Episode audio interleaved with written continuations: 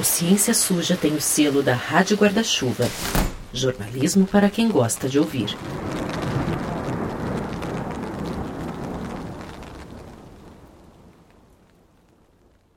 Esse episódio traz relatos envolvendo abuso sexual e violência contra menores. Fica o aviso antes de você seguir. Homem e mulher, bem e mal, requerente e requerida, vítima e agressora, pai e mãe, alienado e alienadora. Esses são alguns dos termos comuns ligados à lei da alienação parental e que já trazem toda uma conotação de que o marido é um coitado e a mulher uma aproveitadora. Mas calma, melhor me apresentar antes de tudo. Meu nome é Gabriela Bailas, eu sou conhecida como Bibi Bailas, sou PhD em Física, especialista em Neurociência e Comportamento e comunico ciência no Física e Afins e no arroba Bibi Bailas. Fui uma das selecionadas aqui do podcast Ciência Suja para produzir um episódio nessa temporada, no caso, sobre a Lei da Alienação Parental, ou LAP para os mais íntimos. Boa, Bibi, chegou chegando. E a Bibi é humilde, tá, gente? Então ela não citou alguns números incríveis. Mas os conteúdos dela, que são de altíssima qualidade, são vistos por milhares de pessoas. Só o canal dela no YouTube, o Física e Afins, tem mais de 380 mil seguidores. E a gente ficou muito feliz de poder contar com uma divulgadora científica desse quilate para nossa terceira temporada. Enfim, Bibi, entre tanta coisa bacana e importante que você aborda, conta pra gente o que te motivou a olhar para alienação parental. Para mim, a lei da alienação parental parece um pouco com aquelas palavras do português, tipo sessão com S depois dois S, secção com e C cedilha, sessão com S C cedilha, ou sessão com C depois dois S. Ufa, é muita coisa. Muita gente se confunde entre essas palavras e muita gente também confunde o que é a LAP e o que ela significa. Além disso, eu estive muito envolvida na luta contra a constelação familiar, uma pseudociência que invadiu o SUS e o judiciário. A constelação familiar é uma prática sem comprovação científica. Seu criador, Bert Hellinger, acreditava que as meninas que eram abusadas por seus pais e padrastos faziam isso por amor às mães, que por sua vez não davam a devida atenção ao marido. É, tem inclusive um mesa cast do Ciência Suja sobre a invasão da constelação familiar no judiciário. Pois é, e de um certo jeito, a pseudociência que originou a lei da alienação parental traz bases muito parecidas com a constelação familiar: machismo, pedofilia, misoginia. Mas quando você pergunta para alguém o que é alienação parental ou a lei da alienação parental, as respostas variam muito. E tem muita gente que acha que essa lei é boa, até porque ela pode passar uma ideia de ser boa, mas não é. Deu para entender a comparação com a palavra sessão, ou sequição, ou sessão? Faz sentido, Bibi. Porque é aquilo, né? Há quem diga ainda hoje que a lei da alienação parental veio para salvar as crianças de mães que querem impedir só de raiva ou birra que os pais tenham contato com elas. Mas tem também quem diga que essa lei veio para perpetuar diferentes abusos cometidos pelo pai ou para dificultar o contato da mãe com o filho. E até porque a Bibi já falou, a gente não vai fazer suspense.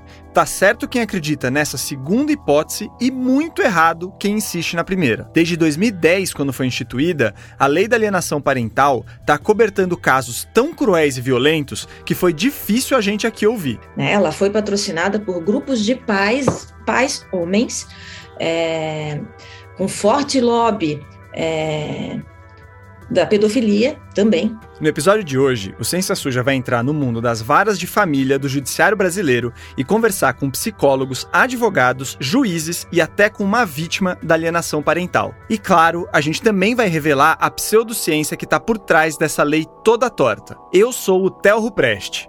Eu sou a Thaís Manarini. E eu sou a Bibi Bailas. Esse é o quarto episódio da terceira temporada do Ciência Suja, o podcast que mostra que em crimes contra a ciência, as vítimas somos todos nós.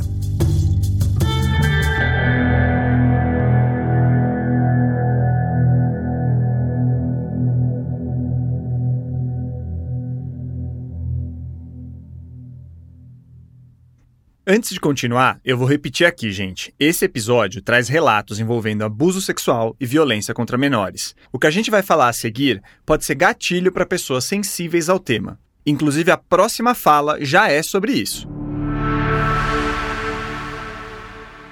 Essa senhora tinha duas opções. Ou ela rompia de vez e a, e a criança, ela sabia que o sistema ia jogar a criança no colo do, do, do pai abusador, ou ela tentava criar um mundo de fantasia né? E, e para confortar essa criança, dizer, olha, eh, faz parte então, e, e aí que me apavorou, assim, ela disse, ó, e eu mandava, inclusive, um KY para ela, para lubrificar, para não ter tanta dor. Aquilo, eu, eu juro para vocês, naquele dia eu chorei abertamente ali, né? É, fiquei muito emocionado.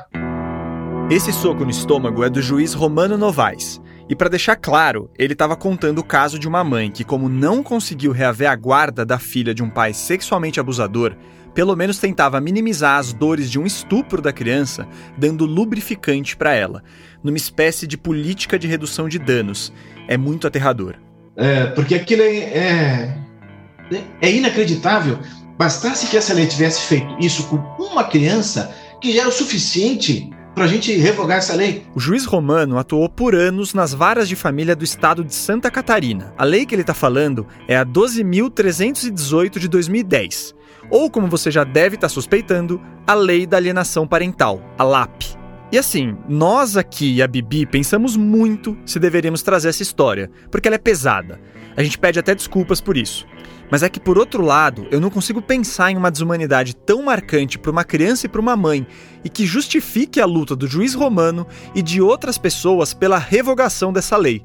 Tem até um movimento nas redes sociais com a hashtag RevogaLap. E você já vai entender como uma lei pode acobertar barbaridades como a que o juiz romano contou. Mas antes, a gente precisa te falar do argumento que fez ela sair do papel para começo de conversa. Em tese, a teoria original vai dizer que a alienação parental ela é o ato em que um genitor, geralmente o genitor guardião ou residente, né, ou seja, aquele que mora com a criança ou que tem mais contato com a criança, ele de alguma forma iria cooptar essa criança, fazer uma aliança com ela contra um genitor. Na teoria original, o, o, Richard Gardner até usa o termo é, lavagem cerebral. Richard Gardner, guarda esse nome, porque a gente vai voltar nele já já. Mas aqui quem está falando é o doutor em psicologia Josimar Mendes. Desde o mestrado, o Josimar vem estudando alienação parental e questões pós-divórcio. Então, essa, esse pai que detém a guarda, ou que tem mais contato com a criança, faria essa lavagem cerebral para que a criança se afastasse do contato do outro pai. Então ela sairia alienada desse contato. Por isso então a gente chama, chama-se, né, alguns chamam de alienação parental. Então isso seria é, alienação parental ou ato de alienação parental. A lei, então, serviria para punir o genitor que fica pintando o outro genitor de monstro e restringe o contato entre ele e o filho. Se a pessoa é enquadrada nessa lei, ela pode perder a guarda. Então, tanto pais quanto mães que são afastados do convívio com o filho se beneficiariam dessa lei, né, Bibi? Errado, Thaís na grande maioria dos casos, é a mãe que perde os direitos parentais. Que quando você compara, por exemplo, um homem e uma mulher que começaram o processo sendo acusados de alienação parental, quando chega no final, esse mesmo homem, essa mesma mulher, quando você compara a perda de direitos parentais, por exemplo, as mulheres perdem de duas a três vezes mais direitos parentais do que os homens, que estão ali, entre aspas, no mesmo pé de igualdade. Então não tem como você dizer que não existe ali uma, uma, uma relação misógina. A ideia da alienação parental foi criada pelo médico generalista americano Richard Gardner na década de 80. Segundo ele, a alienação parental acontece em situações de divórcio, quando um dos genitores, pai ou mãe, manipula a criança para que ela fique contra o outro genitor. Pode parecer algo inocente, mas lá pelos anos 80 e 90, o Richard Gardner utilizava especificamente o termo mãe alienadora. E foi após receber críticas que ele trocou o termo para genitor, só para dar aquele ar menos machista, coisa toda. Para o Gardner, a mãe vingativa, alienadora, implanta falsas memórias na criança através de lavagem cerebral. Sim, é o termo que ele usa. E aqui ele ainda inclui que essas mães implantam falsas memórias de abuso sexual. Tudo isso para criar uma tal campanha de difamação contra o pai, o alienado. Sim, campanha de difamação também é um termo do Richard Gardner. E essa campanha de difamação causaria problemas psicológicos muito graves nessa criança. E aí que surge a tal síndrome da alienação parental. Além de criar uma síndrome, o Gardner propõe um tratamento, a chamada terapia da ameaça. Essa técnica, entre aspas, inclui tratamento psicoterápico imposto pela justiça, para as mães, claro, suspensão do sigilo entre paciente e psicólogo e até punições como inversão da guarda. Nota rápida: não há evidência científica de que uma mãe consiga implantar memórias falsas da magnitude de um abuso, como Gardner propõe.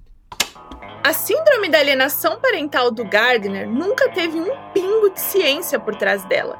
Essa teoria, entre aspas, e eu tô pondo entre aspas porque teoria é aquilo que tem algum embasamento científico, só serviu para dar um ar de ciência para os pensamentos tortos do Gardner. O que, o que resta discutir é que quase 40 anos depois a gente não tem nenhuma prova de que essa síndrome ela existe, né? Inclusive ela não entrou é, em nenhum manual diagnóstico. Só por aí já dá para ver o absurdo da coisa, mas eu vou além. O Gardner era um cara que passava um pano absurdo para pedofilia. Eu, como ouvinte do podcast, sei que o pessoal daqui gosta de uma lista. Então vamos de top 3 ideias do Richard Gardner. Boa, vamos lá. Ideia número 1. Um. Os meninos e as meninas são naturalmente sexuais e podem seduzir adultos em encontros sexuais para iniciarem-se sexualmente. Número 2. Se a relação sexual entre o adulto e a criança é descoberta, é provável que a criança fabrique uma ideia onde culpará o adulto por essa iniciação sexual. Número 3. A pedofilia pode aumentar a sobrevivência da espécie humana, servindo a propósitos procriativos. O criador da expressão da Síndrome da Alienação Parental, ou SAP, também teria aconselhado os homens a baterem nos próprios filhos se eles reclamassem do pai rejeitado. Ou seja, abusou de uma criança? Então a solução é agredir a criança para que ela aprenda a ficar quieta. Tudo isso é muito macabro, mas a verdade é que o Gardner enriqueceu escrevendo sobre a síndrome que ele mesmo inventou, principalmente fazendo papel de testemunha para homens acusados de incesto. Ele cobrava 500 dólares a hora da consulta, recomendando a custódia de crianças aos abusadores. O Gardner seguiu essa toada até 2003, quando ele cometeu suicídio, mas as consequências de suas ideias estão vivas até hoje. Certo. Então o negócio do Gardner era lucrar com essas ideias bizarras aí. Hoje, os defensores da LAP aqui no Brasil tentam dissociar o nome do Richard Gardner dessa lei porque as ideias dele não são muito bem vistas em 2023. Pelo menos não em público, né? Mas será que a lei da alienação parental realmente não tem nada a ver com Richard Gardner, o criador da síndrome da alienação parental? Está explícito, isso é uma mentira. Na verdade, o que acontece? E isso constrange, evidentemente. Nós estamos falando de alguém que é, fala aberta, falava abertamente da pedofilia, que incentivava a pedofilia, né? Então, assim, isso é constrangedor para quem defende a lei de alienação parental. A explicação que você acabou de ouvir é do Carlos Eduardo Júnior, um advogado que defende mulheres acusadas de alienação parental. E olha só, o PL da alienação parental foi apresentado pelo então deputado federal Regis de Oliveira, do Partido Social Cristão, o PSC. O Regis de Oliveira, aliás, foi vice-prefeito do Celso Pita aqui na cidade de São Paulo, de 97 a 2001. Dá uma olhada nesse trecho aqui do PL. No entanto, muitas vezes a ruptura da vida conjugal gera na mãe sentimento de abandono, de rejeição, de traição, surgindo uma tendência vingativa muito grande. Ao ver o interesse do pai em preservar a convivência com o filho, quer vingar-se, afastando este do genitor. O texto do PL sobre alienação parental não falava sobre o pai vingativo, falava de mãe vingativa. Qualquer coincidência com os pensamentos do Gardner não é mera coincidência. E o texto ia além. Para isso, cria uma série de situações visando a dificultar ao máximo ou a impedir a visitação. Leva o filho a rejeitar o pai, a odiá-lo, a este processo, o psiquiatra americano Richard Gardner nomeou de Síndrome de Alienação Parental. Pronto, tinha até o nome do cara no projeto. No texto final da lei, essas bizarrices mais escancaradas foram retiradas, mas as partes mais objetivas, que definem a sua aplicação mesmo, ficaram praticamente intactas. É, então, assim, qualquer divergência entre o casal é, é taxado de alienação parental. Mas a gente insiste que esse termo não seja usado, porque alienação parental ela, ela se originou de uma teoria pró-pedófila, né? Para proteção de pedófilos. Então, assim, ela é, é como a gente diz no direito, ela é um fruto da árvore envenenada. É, ela tem é, na sua essência é, uma maldade intrínseca. Você acabou de ouvir a Cláudia Ferreira, uma advogada e ativista em defesa das mulheres e crianças e focada nos absurdos da lei da alienação parental. Ela é esposa do juiz Romano, que contou aquele caso horroroso no começo. Os dois deram essa entrevista juntos, inclusive. E para ficar claro, quando a Cláudia fala que não é para usar o termo alienação parental em brigas de casal, ela não está dizendo que não existe violência doméstica ou psicológica, ou mesmo que pais e mães não possam cometer injustiças envolvendo a criança e a guarda da criança. Mas é que esse termo, alienação parental, está contaminado desde a raiz por práticas pedófilas e pelo machismo. A Bibi vai trazer uma história real para vocês terem ideia do que eu tô falando. É, o Carlos Júnior, aquele advogado que defende mulheres que são acusadas de alienação parental, apresentou pra gente uma de suas clientes. A gente vai chamar ela só de Gisele. E para não expor demais a situação, a gente também vai ocultar alguns nomes, datas e outros detalhes do caso. Pela Gisele, a gente citava nome completo e tudo, mas essa é uma decisão editorial nossa. Bom, a Gisele foi acusada em um processo de alienação parental e chegou a perder a guarda da filha. A gente já adianta que hoje ela reverteu a situação e agradece muito ao Carlos Eduardo por isso. Mas no começo do processo, o advogado antigo dela comeu bola e não respondeu aos chamados do juiz. E estava escrito assim no processo: compreendendo que a mãe relapsa não, compra, não compareceu a uma audiência do mês de novembro. Então, nós entendemos que o ideal seja a gente tirar a guarda dessa mãe e ainda imputar a visita assistida. Essa é a Gisele. Então, um dia, ela simplesmente chegou para buscar a filha de 9 anos na escola e descobriu que ela havia sido levada e entregue ao ex-marido por uma decisão judicial. Tenho dificuldade de me lembrar disso sem sem sofrer. Eu nem sabia o que era uma guarda assistida. Eu nem sabia o que era perder guarda. E muito menos que eu estava próximo disso. A Gisele ficou meses sem ter qualquer contato com a filha depois desse dia na escola. Quatro meses depois, só pude vê-la por uma coincidência ainda. Foi assim. O ex-marido de Gisele sugeriu para a justiça que ela encontrasse a filha domingo sim, domingo não, em uma praça perto da casa dele, e o juiz topou. Então eu passei em domingos alternados até a praça para poder vê-la, e ele nunca estava lá. Quatro meses depois. Só que aí a Gisele passou um outro dia nessa praça. Eu consegui vê-lo nessa praça, ele estava lá tomando uma cerveja e ela sentadinha e quando ele me viu, ele ficou desesperado, pegou ela pelo braço e com uma fuga, foi uma cena assim meio inesquecível. Nós tivemos até um vídeo que naquele momento eu estava com um óculos gravador, que eu ia domingos alternados com óculos que gravava, um óculos inteligente, um relógio, um colar. E nós filmamos o momento em que ele corre, quase um ônibus atropela eles, que é uma avenida principal, ele se assusta quando ele me vê quando eu escutei essa parte, eu pensei, puxa, que ótimo que ela estava gravando com esses óculos aí, porque agora pode mostrar as provas para o juiz e conseguir a guarda da filha de volta, né? É incrível, porque esse vídeo foi levado até o judiciário e simplesmente não falaram nada a respeito. O doutor Eduardo, depois, no finalzinho do processo, conseguiu retomar o vídeo e ele teve alguma força.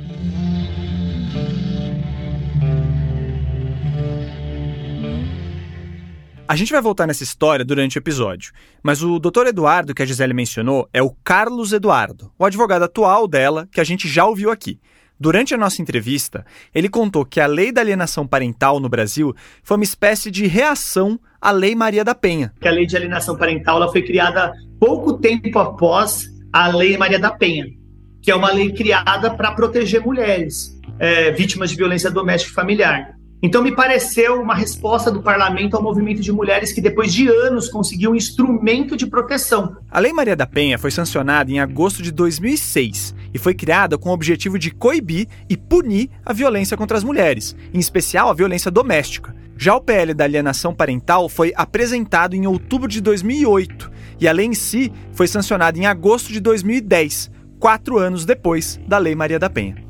Ele teve ali o apoio é, de organizações masculinistas, da APASE, que é a Associação de Pais Separados, Pais para Sempre, Pai, Pai Legal, Pais por Justiça, entre outras associações de pais, sempre diz pais separados, né? Então, é, associações criadas e organizadas por homens, então tiveram uma contribuição significativa na elaboração desse texto a audiência pública que aprovou a lei da alienação parental não teve a presença da Academia Brasileira de Psiquiatria, do Conselho Federal de Medicina, do Conselho Nacional dos Direitos da Criança e do Adolescente e de nenhum outro órgão relacionado ao público infantil. A única entidade contrária à criação da LAP naquele dia foi o Conselho Federal de Psicologia, que se autoconvidou para audiência pública. O juiz romano conta como a alienação parental acabou sabotando o sucesso da Maria da Penha. Porque se a mãe denunciar, veio o, o, o, efeito absolutamente inverso, não é? É uma falsa denúncia e a falsa denúncia cola nela o adjetivo, não é? é? perverso, terrível, de louca, de alienadora, e aí ela perde, ela corre o risco sério de perder a guarda. E os exemplos se multiplicam, não é? E aí as pessoas vão sabendo, as mães divorciadas vão sabendo, já não tem, o número de Maria da Penha está diminuindo drasticamente, né, de denúncias pela Maria da Penha, que era um dos intentos, evidentemente, dessa lei. As, as mulheres não têm mais coragem de fazer é, denúncias de violência doméstica, porque se fizer denúncia de violência doméstica, ela é alienadora. O juiz romano falou que uma vez perguntaram para ele onde na lei da alienação parental está escrito que as mães são o alvo principal. Mas eu vou perguntar diferente. Nenhuma lei diz que é contra A ou B. Quando Hitler fez a, a, a lei contra os judeus, ele não disse que era contra os judeus. Ele disse que era a favor do povo alemão. Hoje em dia, a gente sabe que essa lei não foi criada para atender os interesses das crianças e dos adolescentes. Mas lá em 2010, quando a lei da alienação parental surgiu, muitas pessoas ficaram felizes. Isso porque ela foi vendida como uma proteção para as crianças e também porque o texto dela é dúbio. Mesmo hoje, tem muita gente menos iniciada no assunto que pensa que a lei da alienação parental é positiva, porque evitaria que um genitor isolasse o filho do outro. Mas não é isso, né, Bibi? Não mesmo. Na prática, a lei serve justamente para isolar o filho de um genitor. E como a gente escutou, geralmente é a mãe que sai prejudicada. A Cláudia Ferreira, que você já ouviu aqui, e o Romano escreveram um dos primeiros artigos em português, no Brasil, sobre os perigos da lei da alienação parental. Isso foi em 2014. Depois que esse artigo saiu, um amigo juiz da Cláudia veio falar com ela sobre o assunto. Começou a nos comentar, né, em conversas, que ele estava ficando assustado, que essa lei que deveria ser é, ter surgido para proteger crianças de, de é, pais e mães é, violentos, abusadores, enfim, né, displicentes, estava é, sendo utilizada de outra forma. A filha da Gisele sentiu na pele essa inversão de valores. Durante os três anos que permaneceu com o pai por causa da lei da alienação parental, ela foi privada de muita coisa. Três anos que ela permaneceu com o pai, ela não teve acesso à internet.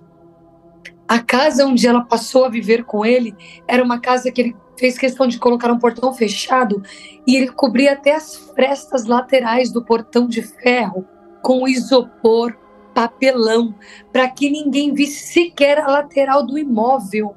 A Gisele também contou que o ex-marido normalmente não levava a filha deles para a escola. A gente também teve que pedir judicialmente para que a escola chamasse, né, para que ela pudesse frequentar as aulas.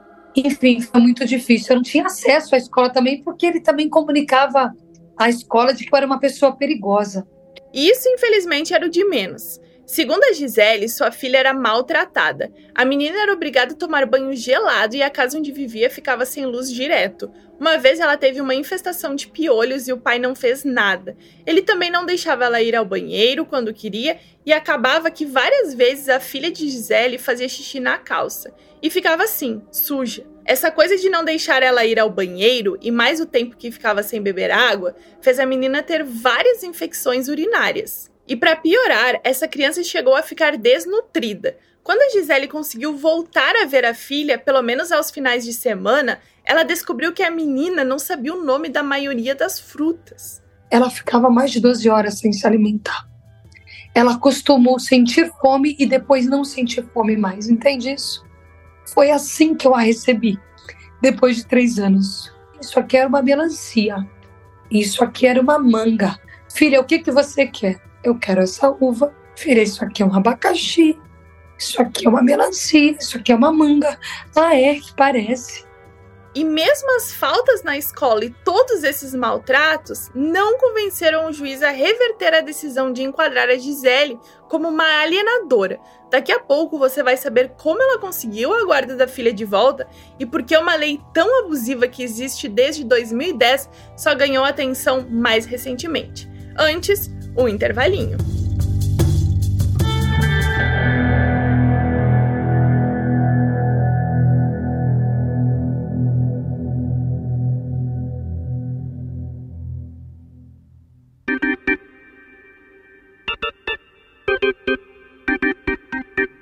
Queria aproveitar esse intervalo para falar do podcast Economia do Futuro, que é um dos nossos parceiros da Rádio Guarda-Chuva. O Economia do Futuro é tocado pela jornalista Melina Costa e traz debates muito bem embasados sobre a transição para uma economia de zero carbono e que também seja mais justa e alinhada com a natureza.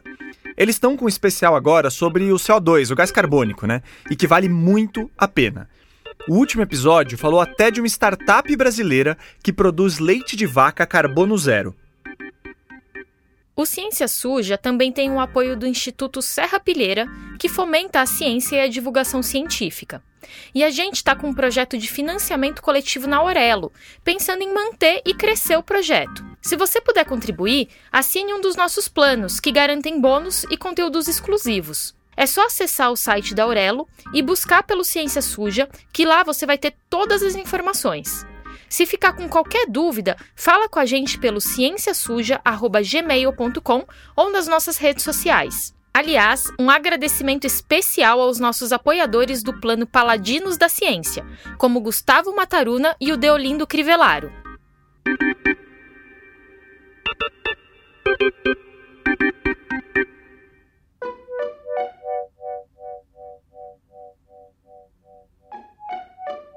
Enquanto a gente estava escrevendo esse roteiro, saiu uma série de reportagens no Intercept Brasil chamada Em Nome dos Pais. As matérias foram escritas pela jornalista Nayara Felizardo e revelam casos absurdos e conflitos de interesse envolvendo alienação parental. Mas essa série foi tirada do ar por uma decisão judicial o Intercept alegou que foi censurado porque expôs o judiciário e apresentou nomes de promotores, psicólogos e desembargadores, entre outros agentes, que estavam envolvidos com escândalos sobre alienação parental. Já a ação alega que essas matérias exibem documentos sigilosos sobre crianças. Até o fim da gravação desse episódio, a situação continuava assim. Enfim, eu tô trazendo isso aqui porque essa série quebrou, ou tinha quebrado, né, um silêncio de anos sobre o assunto.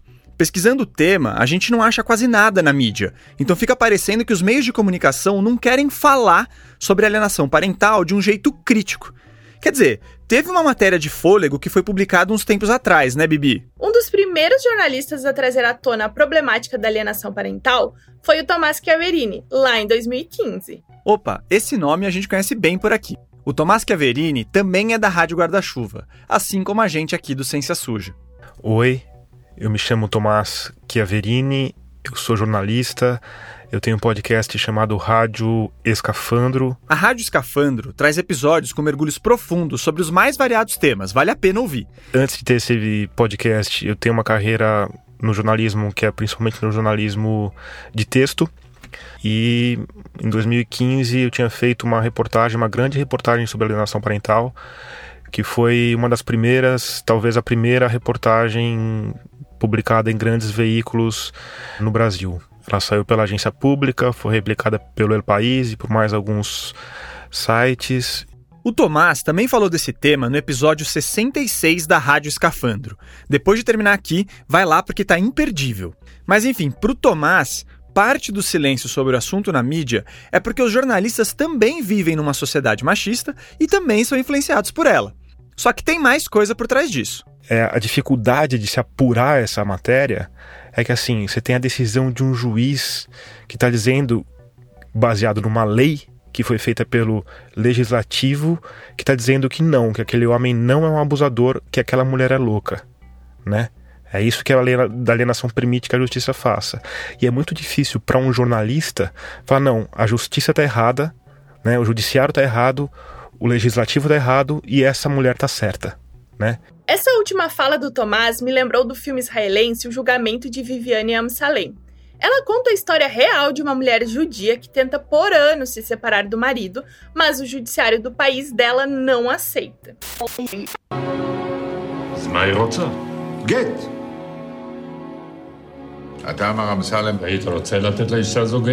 Tem uma parte desse filme que a Viviane Amsalem tá cansada de brigar e de aceitar as violências do marido.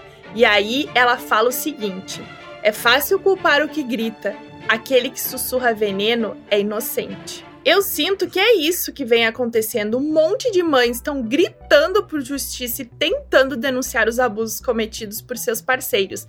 E aí elas são taxadas de loucas, histéricas e vingativas e perdem a guarda dos filhos. Enquanto isso, os abusadores são inocentados por causa de uma lei baseada numa pseudociência.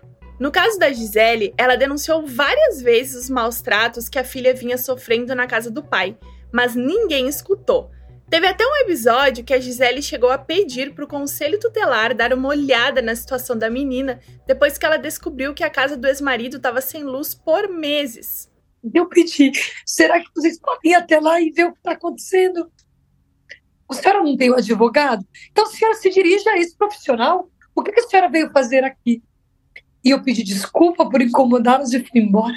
Segundo a Gisele, o conselho tutelar ignorou todos os seus pedidos até quando a filha relatou os abusos que vinha passando a psicólogos do judiciário, ela teve que ouvir que compreendemos que é importante salientar a vontade da criança em voltar ao seio de sua mãe.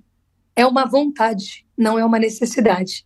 Mesmo elas ouvindo a criança dizer que a sua cabeça era lavada num tanque de água fria toda vez que ela tinha que ver a mãe, ele a punia você quer ver sua mãe? Quero, quero. Então vem aqui que eu vou lavar sua cabeça no tanque gelado. Era frio de 6 graus em São Paulo. A gente ainda vive esse mito de que a justiça sempre será imparcial e que ela nunca iria aplicar leis injustas. Mas o caso da Gisele e de outras vítimas da lei da alienação parental provam o contrário.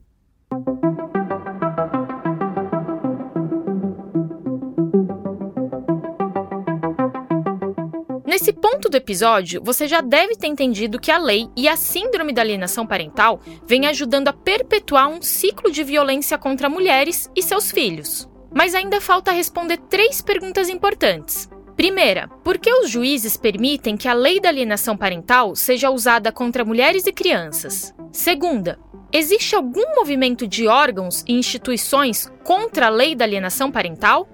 Terceira, como podemos realmente proteger as crianças em casos de divórcios litigiosos e outros conflitos mais pesados entre os genitores. O juiz romano, que só para lembrar aqui trabalhou por anos nas varas de família de Santa Catarina, ajudou a gente a entender melhor a primeira questão. Ou seja, como o judiciário segue levando a lei da alienação parental a sério. Sendo bem objetivo, os juízes têm uma carga de trabalho desumana. Eu tenho na minha unidade hoje 10 mil processos e recebo todos os meses 700 processos novos. É claro que o volume, a quantidade, de, né, vamos ser muito sinceros, ela, ela acaba interferindo na qualidade do trabalho. No Brasil, o desempenho dos juízes também é avaliado pelo número de processos que ele tira da frente. Então acaba que reflexões mais longas não são exatamente estimuladas. Além disso, a falta de tempo faz com que alguns juízes baseiem demais suas decisões em laudos de outros profissionais, sem avaliar de onde esse pessoal vem e quais seus valores e limitações. Primeiro, ele não tem formação para isso, o juiz não é psicólogo, o juiz não é assistente social. Segundo, o juiz vai ter que investir um tempo gigantesco argumentando, porque o direito é isso, o direito é argumentação, o direito é discurso, né? o direito é fundamentação da decisão.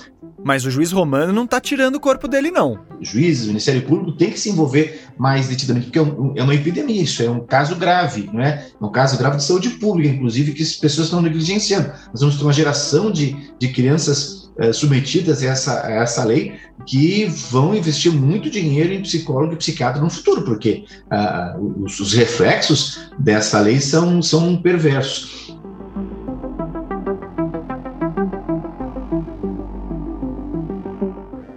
Problema que facilita a existência da lei da alienação parental é que ela está aí há tanto tempo que já gerou um nicho de mercado. Quem reforçou isso pra gente foi o Josimar, aquele psicólogo que você já ouviu aqui antes existe um mercado da alienação parental. Esse mercado, ele se constitui basicamente de dois grandes setores. Você tem advogados, familiaristas ou advogados que atuam né, nessa área, que se especializam nesse tema, né? E aí, por serem especialistas, eles, eles têm um nicho de mercado, eles podem cobrar mais caro em relação a isso. Ou seja, o cara se especializa em ajudar Marmanjo a dizer que era vítima de uma mãe malvada que fazia de tudo para afastar a criança dele. Mas e o segundo grande setor desse mercado que você citou, Josimar? De igual forma, você também tem psicólogos e psicólogas que são especialistas em alienação parental. No caso da psicologia, isso é bastante complicado porque a gente tem alguns questionamentos. O primeiro deles é o seguinte: como é que você é especialista em algo que não existe?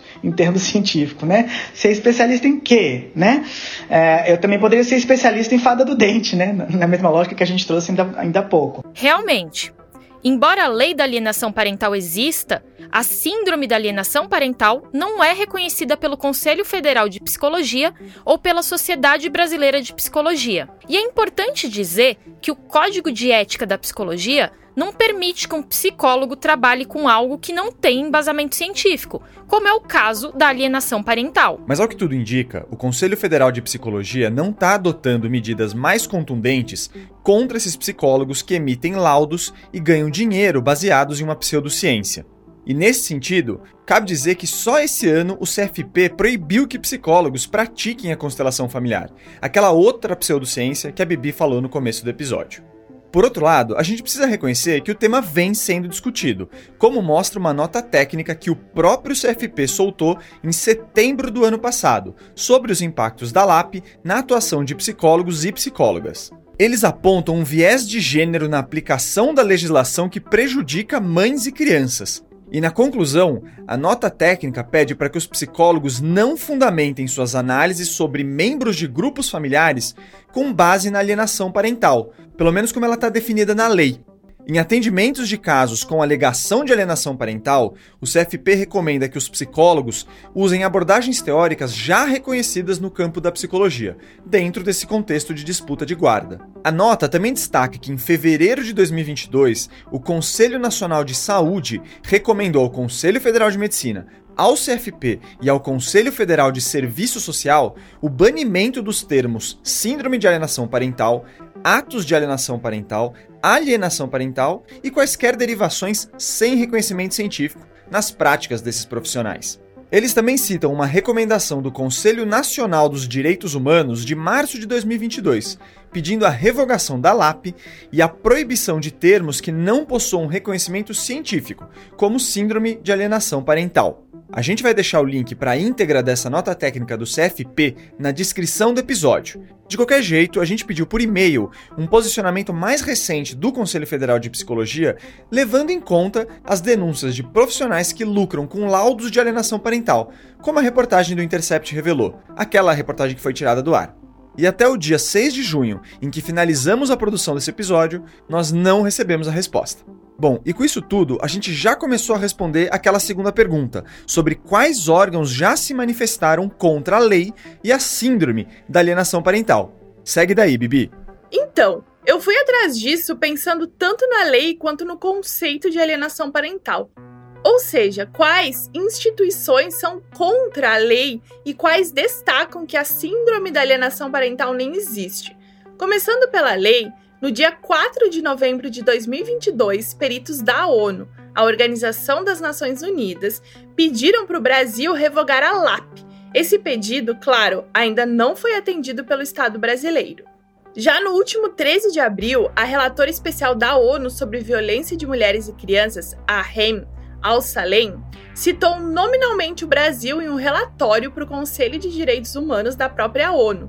Eu separei aqui um trechinho para você ter noção. O pseudo-conceito de alienação parental e similares são amplamente utilizados em diferentes jurisdições. Em 2010, o Brasil promulgou a Lei nº 12.318, que define especificamente a alienação parental e prevê sanções para os atos considerados como alienação parental. Mas para falar a verdade, eu acho que a melhor parte desse relatório é a conclusão mesmo, ouça aí.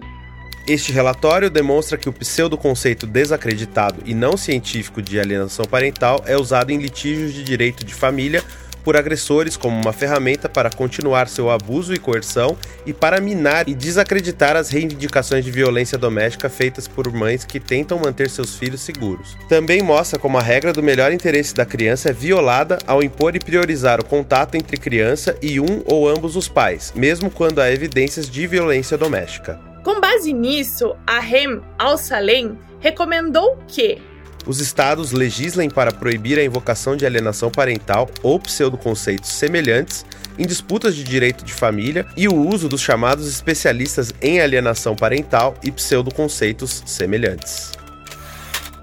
Países como a Espanha têm leis que proíbem a aplicação do conceito da alienação parental desde 2021. E é interessante pensar que no ano seguinte desse avanço na Espanha, o Brasil acatou alterações na lei que violentam ainda mais mulheres e crianças. A Cláudia Ferreira, aquela advogada que você já ouviu aqui, explicou para mim que as alterações da LAP de 2022 abrem margem para que as mães e crianças recebam tratamento psicológico compulsório, entre outras bizarrices. É, eles falam eles, que é uma violência psicológica grave, que a mãe precisa de tratamento psicológico e psiquiátrico, a mãe e a criança que eles têm que ser submetidos a tratamento compulsório, sendo que assim, ó, tratamento psiquiátrico compulsório no Brasil deixou de ser compulsório há muito tempo, né? Só se aplica isso em casos extremos, né? E com todo um protocolo legal e psiquiátrico envolvido. A Cláudia também contou que no ano passado a alienação parental entrou em outros dispositivos legais, como o da escuta protegida. A escuta protegida é uma estratégia que foi trazida para a legislação brasileira para casos de violência sexual contra a criança, ou na presença dela. Nela, adolescentes, crianças e vítimas de violência prestam depoimentos à justiça com o apoio de uma equipe técnica capacitada. Tudo na intenção de que essa não fosse revitimizada. Mas agora, crianças que sofrem a suposta alienação parental também devem ser ouvidas por esse procedimento especial. É uma espécie de aval e de uma popularização que a alienação parental ganha, porque ela começa a ser igualada a casos de abuso sexual ou psicológico grave. É, então, hoje não basta mais revogar a lei, tem que revogar a lei e banir o termo de vários dispositivos legais nos quais eles vêm insidiosamente inserindo nos últimos anos para dificultar, eles criaram uma rede, né, uma teia para dificultar é, qualquer é, revogação.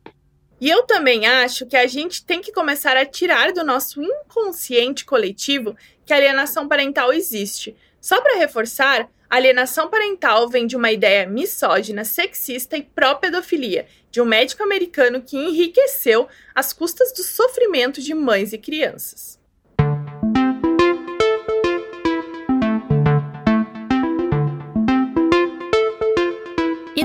Relações não tenham conflitos ou que as mães não possam sacanear os pais, não é isso. Mas a alienação parental basicamente só olha para a mulher, e a partir de uma perspectiva negativa e simplista para dizer o mínimo. A psicologia de hoje tem teorias bem sedimentadas para explicar por que pessoas envolvidas em uma relação podem chantagear o outro, ofender o outro, agredir o outro e por aí vai. E a psicologia também tem modelos para entender por que muitas vezes a criança é usada nesses quebra-paus. Mas dizer que uma mãe briga com o ex-companheiro ou até fala mal do ex-companheiro por uma vingança tipicamente feminina é de uma ignorância sem tamanho. Isso, inclusive, não olha para as muitas vezes que mulheres efetivamente brigam com homens para proteger o filho. Né? Então, a gente tem até alguns conceitos bastante é, é, clássicos nessa área, que a gente chama de triangulação, de coalizões, de, de lealdades invisíveis. Né?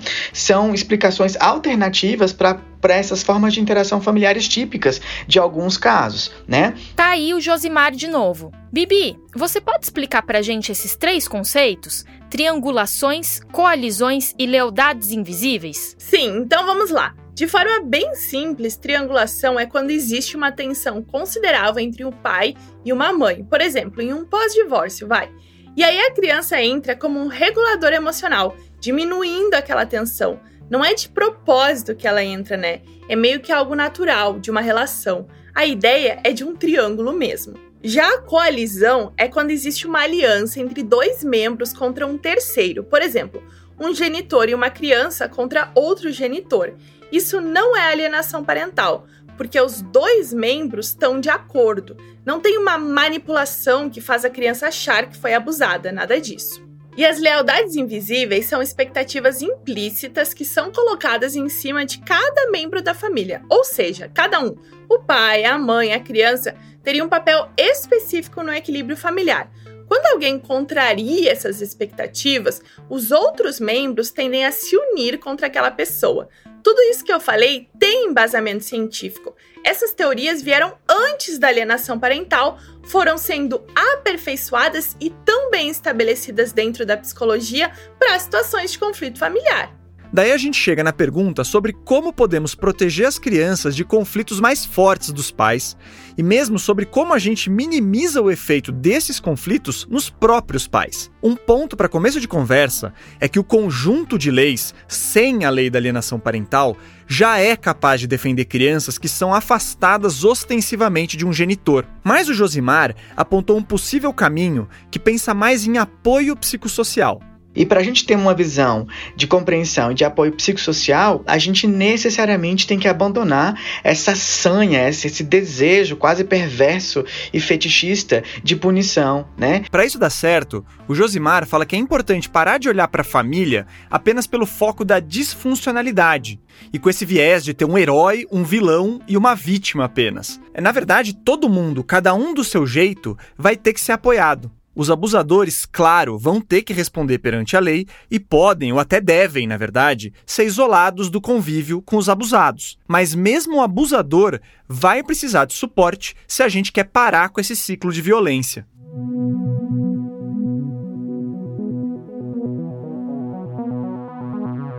Tá, mas e a Gisele? Verdade. Como terminou a história dela, Bibi?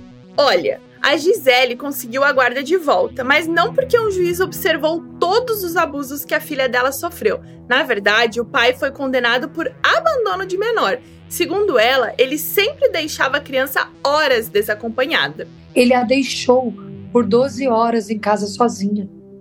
Ele fazia isso com muita tranquilidade, porque ele a deixava sem celular, então não tinha como me comunicar ou chamar a polícia antes disso. Mas um dia o pai saiu de casa e deixou a filha com o celular. A Gisele não sabe bem o porquê disso. Talvez porque ele estivesse confiante que ela não faria nada. Talvez porque dessa vez a menina ficou mais de 12 horas sozinha. E até ele achou que seria bom ela ter alguma forma de se comunicar. Mas isso é o que menos importa. E ela se revestiu de muita coragem, apesar do medo que ela tem dele até hoje. Se revestiu de coragem e falou: Mamãe, eu estou sozinha, agora a gente pode conversar tranquila. Aí, a Gisele e o advogado dela conseguiram provar que o pai não era confiável para ficar com a criança. Então vamos resumir aqui. A Gisele foi condenada por alienação parental e só conseguiu a guarda da filha de volta três anos depois, porque o ex-marido deixou a criança sozinha por tempo suficiente para configurar abandono de menor. Eu não quero ficar aqui classificando o que é melhor ou pior. Mas sei lá, depois de tudo que eu ouvi, me parece que dava para essa guarda ter voltado para Gisele bem antes. E isso tudo só aconteceu por causa de uma pseudociência e de uma lei bizarra. Esse é o efeito que uma ciência suja pode ter.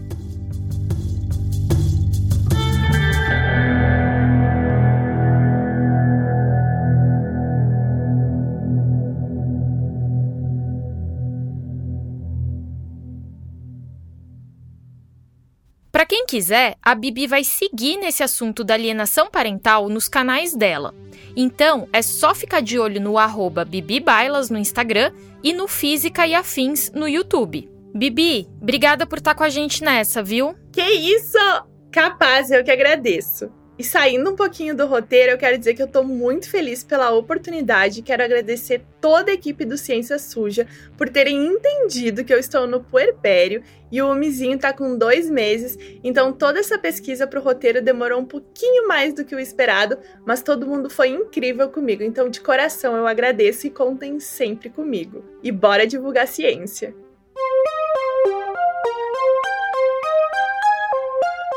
O Ciência Suja é apresentado por mim, Théo Rupreste, e por mim, Thaís Manarini. Este episódio foi produzido pela Gabriela Bailas, a Bibi Bailas. O roteiro foi editado pelo Telro Preste, sempre com o apoio do Pedro Belo, da Chloé Pinheiro, meu e do Felipe Barbosa. As trilhas e a edição de som são do Felipe Barbosa. Nesse episódio, nós usamos áudios do filme O Julgamento de Viviane Amsalen. As vozes complementares são de Felipe Barbosa e Pedro Belo. O projeto gráfico e as artes de capas do episódio são trabalho da Maila Tanferri e do Guilherme Henrique. Nosso site, o cienciasuja.com.br, foi produzido pelo estúdio Barbatana. Lá você vai ter acesso a materiais extras e lá você também vai encontrar a aba Apoie o Podcast. Considere assinar um dos nossos planos para ajudar a gente a seguir com o projeto. Daqui duas semanas tem mais. Até lá, pessoal!